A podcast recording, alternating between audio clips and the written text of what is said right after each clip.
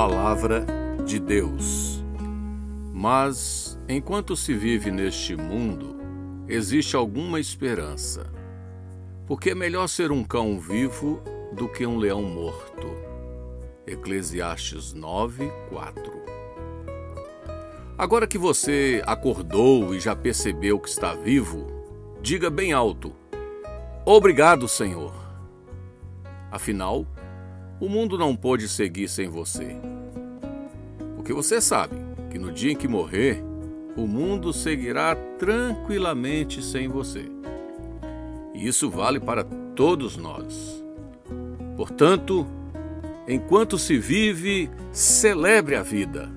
Como diz a Escritura Sagrada, este é o dia que o Senhor fez, exultemos e alegremos-nos nele. Viver é difícil e perigoso, porém ainda é a melhor opção.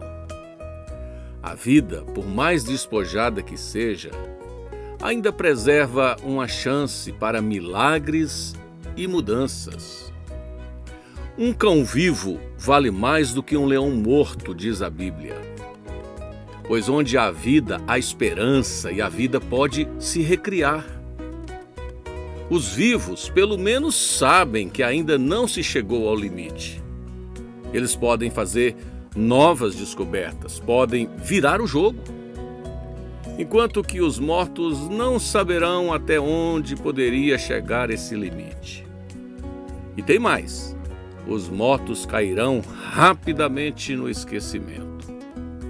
A promessa de Jesus é uma garantia de que a vida pode ser intensa e bem vivida. Ele disse: Eu vim para que tenham vida e a tenham em abundância. Viva a vida! Deus é seu aliado. Ele cuida de você. Acredite nas promessas do Senhor.